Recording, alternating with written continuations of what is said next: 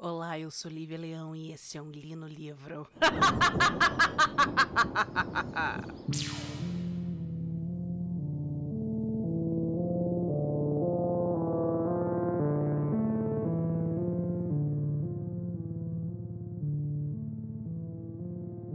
Olá, sejam bem-vindos ao primeiro episódio do livro, Lino Livro especial de Halloween né? Mês de outubro, mês do terror, mês do meu aniversário, mês onde você pode ficar assistindo true crime todo dia, filme de terror todo dia, seriado de terror todo dia, e ninguém vai te julgar. E se te julgarem, foda-se, porque é o quê? Halloween! Halloween o mês inteiro, não é só dia 31. Aliás, eu voto por Halloween, por, por ter Halloween o ano inteiro, duas vezes no ano, pelo menos, assim, sei lá maio e outubro. Acho que são bons meses para se ter Halloween. Enfim, iniciando aqui é, a, o primeiro da lista de filmes de terror, de livros de terror do, do ano, temos um livro brasileiro de gênero, do gênero de terror, chamado Os Sete, de André Bianco. André Bianco, autor é, é, paulista, que mora, foi criado em Osasco. Aliás, o nome dele não é Bianco, o sobrenome dele não é Bianco. Ele deu esse sobrenome para homenagear a cidade de Osasco, que é uma cidade onde ele é, se criou. E ele é um grande fã do gênero de terror, de literatura de terror.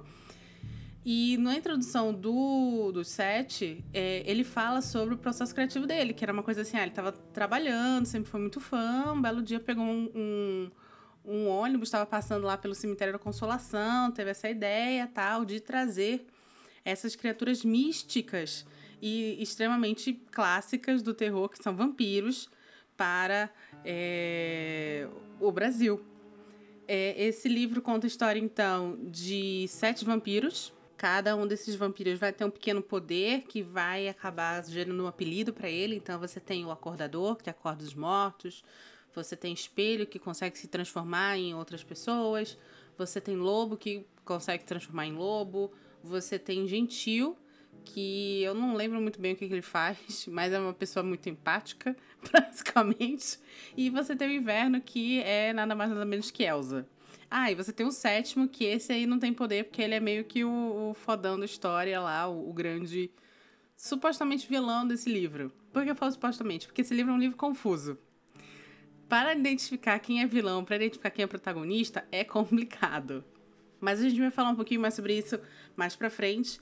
É, primeiro eu preciso dar a sinopse desse livro, que é: esses sete vampiros estão presos numa caravela, cada um é, preso em uma caixa de prata há 500, 500 anos. E eles são encontrados no litoral sul do Brasil, lá na região do Rio Grande do Sul, é, por pesquisadores. E esses pesquisadores então abrem esses baús porque não sabem, obviamente, que estão lidando com forças do mal, com criaturas da noite, né, com, no, com Nosferatu. Então eles acabam despertando esses vampiros e trazendo então o caos e a guerra e a morte para o Brasil, que não é muito diferente do que já temos diariamente, não é mesmo, senhoras e senhores? Gente, eu não gostei desse livro, tá? Novidade. Eu queria muito, por favor, que vocês não pensassem que eu não gosto de livros brasileiros. Isso não, é, isso não é verdade. Tem livros brasileiros que marcaram minha infância, que marcaram a minha vida, especialmente Lígia Fagundes Telles. Então, é, Machado de Assis, gente, eu amo Machado de Assis. Então, tem, tem muitos autores brasileiros que eu realmente amo. Porém, é inegável que os livros que. Eu devo ter dado muito azar, tá?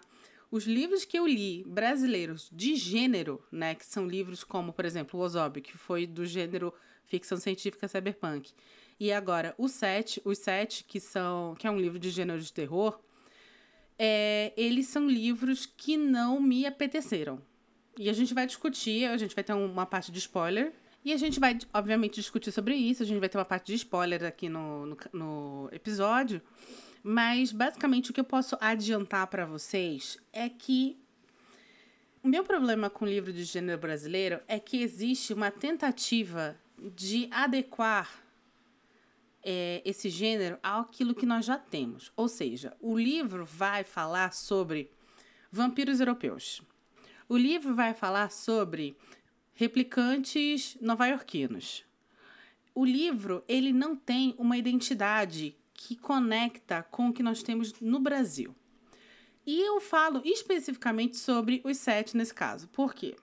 Porque vampiro, a escolha desse, desse, dessa criatura, de, de, dessa criatura mitológica, que é uma criatura que existe dentro da mitologia europeia, acaba sendo complicado. Gente, estamos no Brasil, um país de uma incidência solar absurda. Como tu vai me convencer que vampiros vão sobreviver aqui? É complicado. E assim, eu sou do norte do Brasil, morei no Nordeste um tempo. Cara, vocês não têm noção da riqueza da cultura de, de, de, dessa região do país, dessas regiões do país. É, é assim, é uma cultura absurda. Mitos, lendas, criaturas, é, que, que gelam a espinha e que tem essa coisa, essa, essa coisa meio. Ai, porque aconteceu com minha tia. Ai, porque eu vi quando era criança. Isso traz uma veracidade, uma tangibilidade para o gênero muito grande. E a recusa que a gente tem hoje em dia dos autores trabalharem esse tipo de criatura, esse tipo de cultura, é, é meio burra, na minha opinião. Eu, vi, eu vim de uma família em que é contado, foi contado para mim desde criança, o, o, o, caso do meu avô que encontrou um boto. Né, um homem que é um boto transformado em homem. A minha avó, que suposta, minha bisavó, que supostamente viu uma procissão de caveiras. Olha esse tipo de coisa contada de avó para neta. E aí você vem e precisa me importar os caras lá do o, o, o sanguessuga louro pálido lá de, de Portugal. Ah, começa, sabe, eu acho meio burro. Eu acho uma escolha burra. E em Os Sete, na minha opinião, que se passa numa, numa cidadezinha do interior do... Uma cidadezinha litorânea do interior do... Do Rio Grande do Sul, a coisa é um pouquinho pior, porque eu não tenho como. É, é, um livro de 2000, né? Se passa em 98, mas é de, dois, de 2000, foi editado em 2000. Mas eu não tenho como não ler esse livro e pensar: Vamp. Vamp é um livro inteiro escrito como se fosse uma novela. É bizarro. A, a, a narrativa do livro ela não chega a ser uma narrativa pobre, tá? É, não acho que o André Bianco é, é ruim. Eu li muitas pessoas falando mal da escrita dele mas a gente vai falar um pouquinho melhor sobre a escrita mais na frente.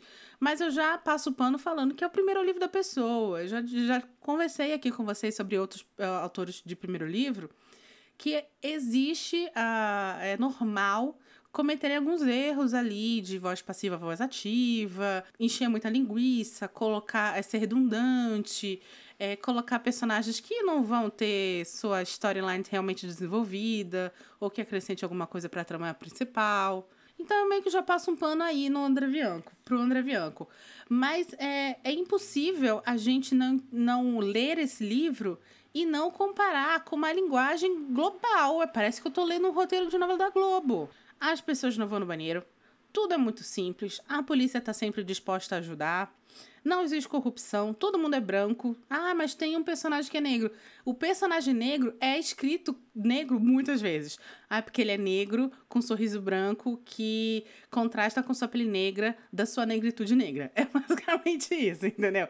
É, é o negro cotista da novela da Globo.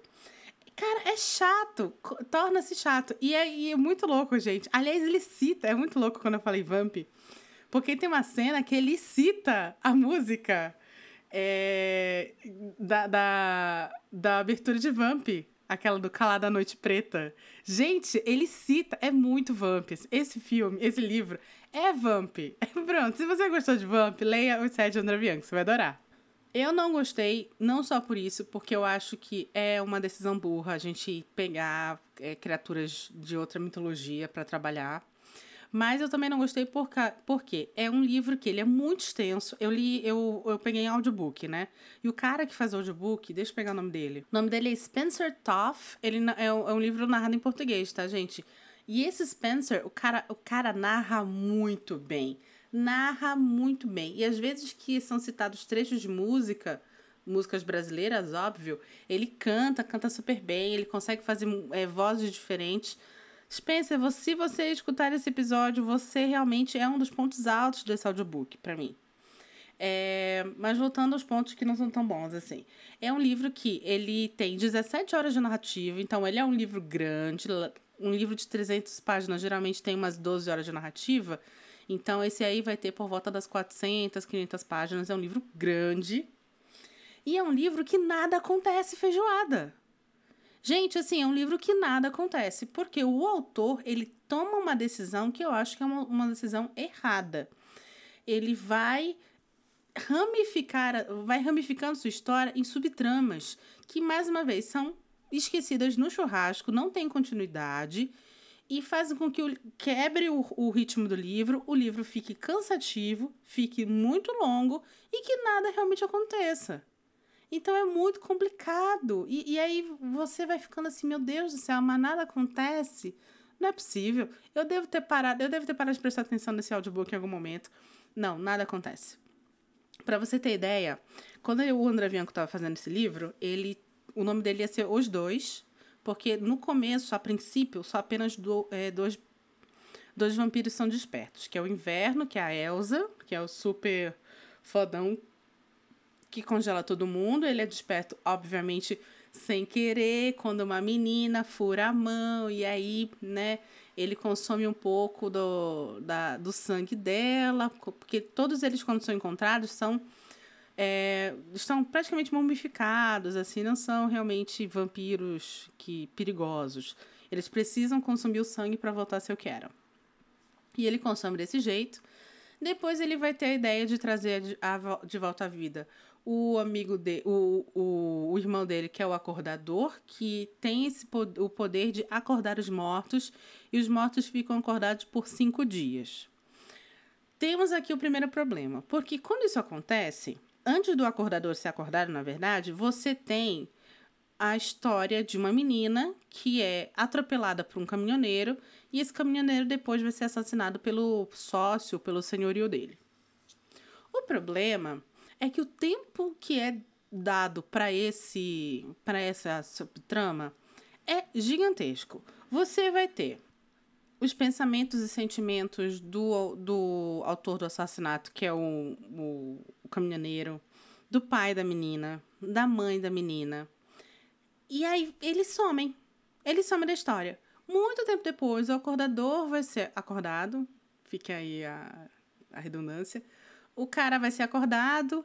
Eles vão estar tá num, num ML por coisa do destino, nesse ML vai estar tá o caminhoneiro assassinado e a menininha assassinada. Eles vão ser um dos cinco corpos que vão ser acordados. E aí sim você vai ter o, o, o desenrolar da trama, que é eles indo atrás de vingança, né? O cara, o caminhoneiro que foi assassinado pelo sócio senhorio, a menininha que vai lá ver com a, falar com a mãe, que parece que tem um negócio aí escuso com a morte dela. Mas aí depois eles são esquecidos no churrasco de, de novo. Então são, assim, minutos e minutos, para não falar páginas e páginas dedicados a uma história que não enriquece a trama. Os personagens não são interessantes e é uma trama que vai ser esquecida no churrasco. Então, assim, pra que, que tu vai fazer isso? Pra que, que tu vai escrever isso? Eu, eu fiquei meio assim, do tipo. E aí eu entro com o mesmo problema eu culpo, na verdade, a mesma pessoa que ocupei quanto ao Ozob, editor. O editor tem a obrigação, na minha opinião, de ler e falar, cara, para que isso aqui? Qual é o objetivo, qual é o teu objetivo como autor para botar esse tipo de coisa aqui e depois não falar mais sobre essa, esses personagens? Que, o, o que? Você quer mostrar que o cara traz de volta a vida os mortos? Você não precisa de, demorar tanto tempo para fazer isso. Você entende? Eu culpo, eu culpo o editor, porque o cara, o autor, ele não, ele não, ninguém nasce um, um autor perfeito do nada, salvo algumas exceções que são pessoas geniais. A grande maioria vai ter um primeiro livro mais ou menos. E aí sua escrita vai evoluindo conforme o tempo. Lee Bardugo é, para mim, uma clássica é, é, exemplo disso. Você tem Sobre Ossos e você tem Six of Crows. É, aliás, Six of Crows, todo mundo fala para mim que é fantástico e pega assim, não, continua lendo porque é muito bom. A evolução da escrita dela é absurda. Para você ter aí um, um, um, exemplo. Você vai ter também a mulher lá que fez, que escreveu Golem Gênio, que o primeiro livro dela é fantástico.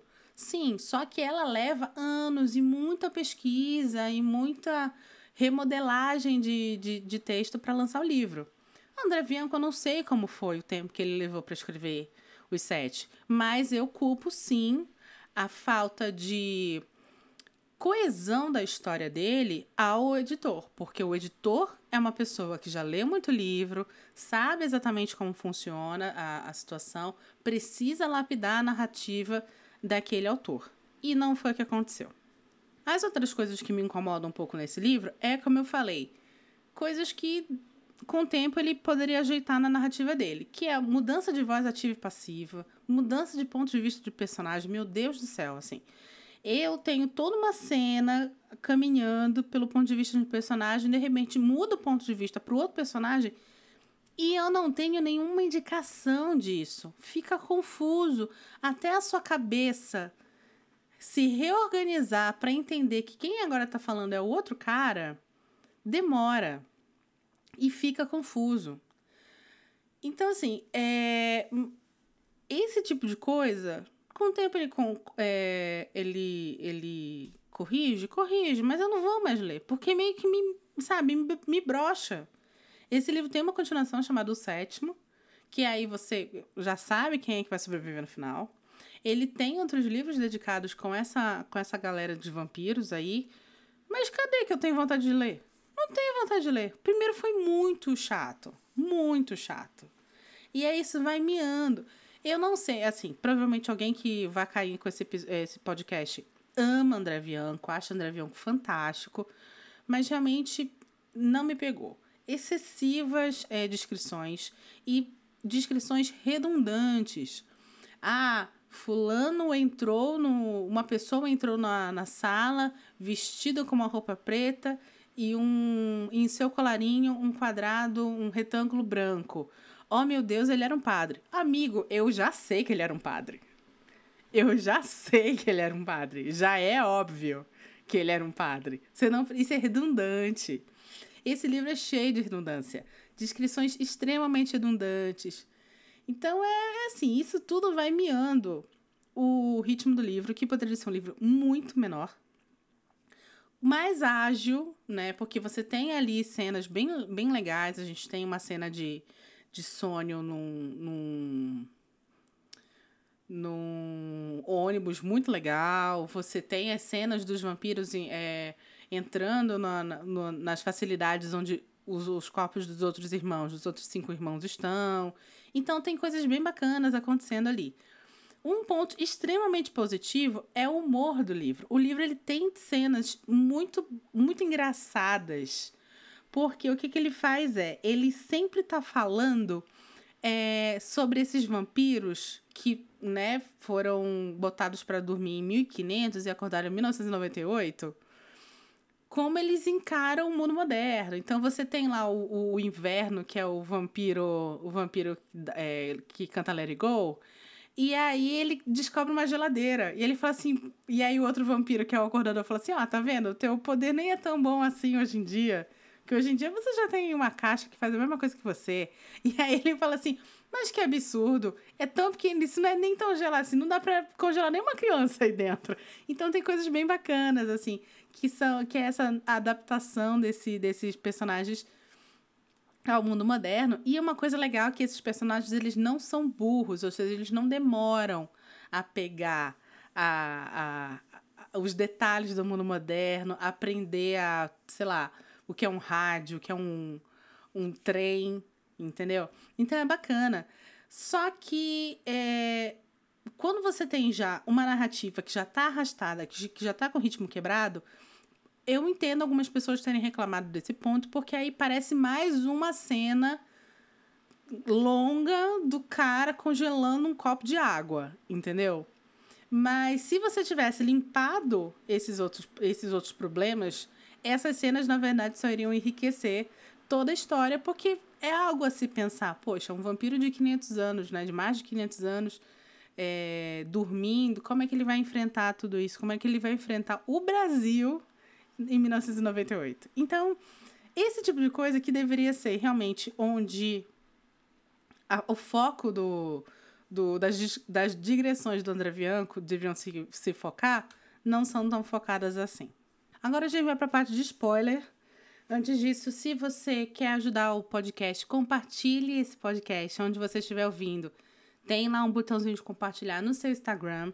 É, eu percebi que tem muita gente que está conhecendo o podcast é, e reverte né, é, é, em, em audiência pra gente quando conhece a gente através do Instagram. Então ajuda a gente, por favor, compartilhe esse podcast, esse episódio ou qualquer outro episódio lá no seu Instagram para as pessoas, nos seus stories do Instagram, para as pessoas então poderem encontrar a gente escutar a gente, tá bom?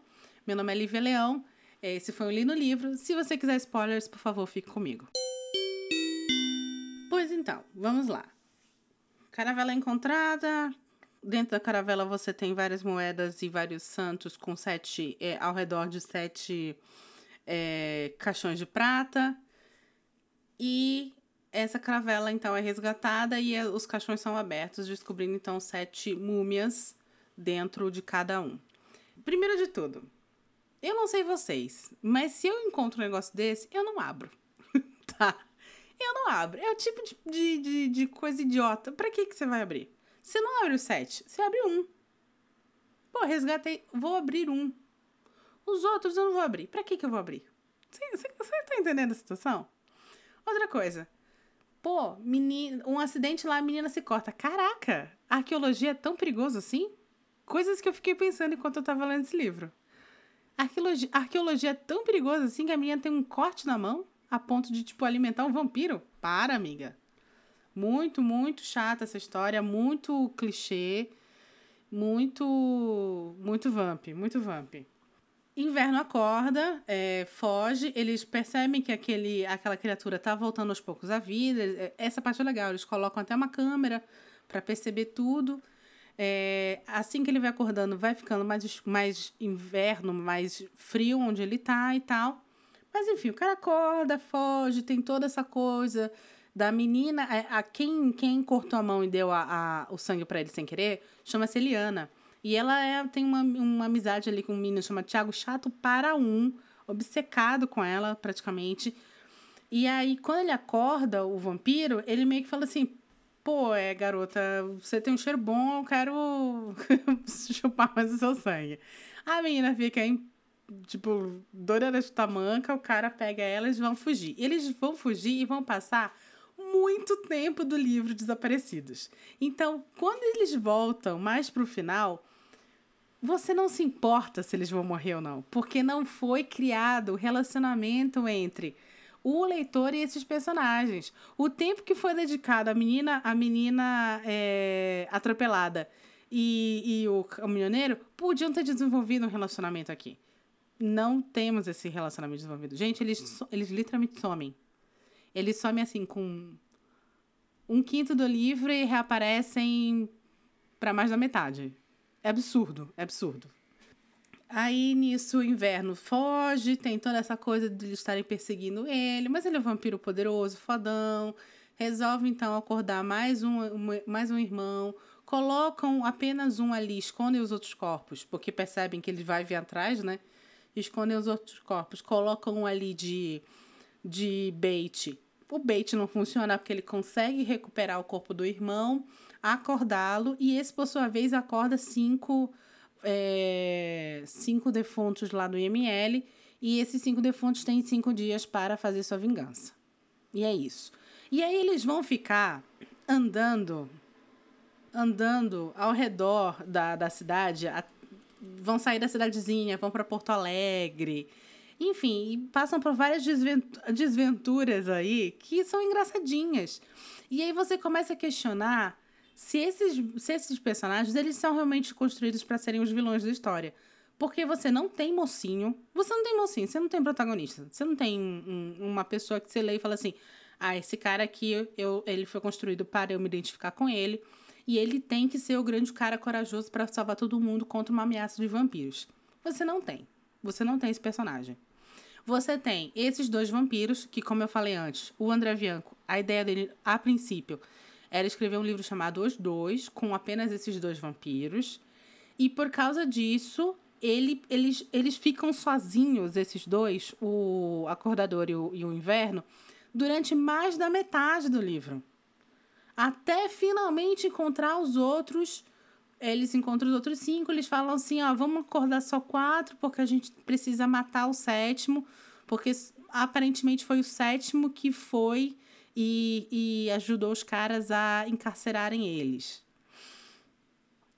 Mas aquela coisa, como eu falei, você não tem um, um, um, protagonista, então esses caras, você não sabe o, o, o, os vampiros se eles são realmente vilões ou não. Eles só são criaturas muito poderosas com uma moral estranha. E eles matam os maquinistas de um trem por nada, mas ao mesmo tempo eles se abrigam na casa de um velhinho e não matam um velhinho. Então, assim, tem umas coisas assim que você não consegue entender bem. Quem é o protagonista quem não é o protagonista. Porque é um livro que ele tem uma linguagem maniqueísta. Ele, como eu falei, ele tem uma linguagem de novela da Globo. Então você acaba procurando isso.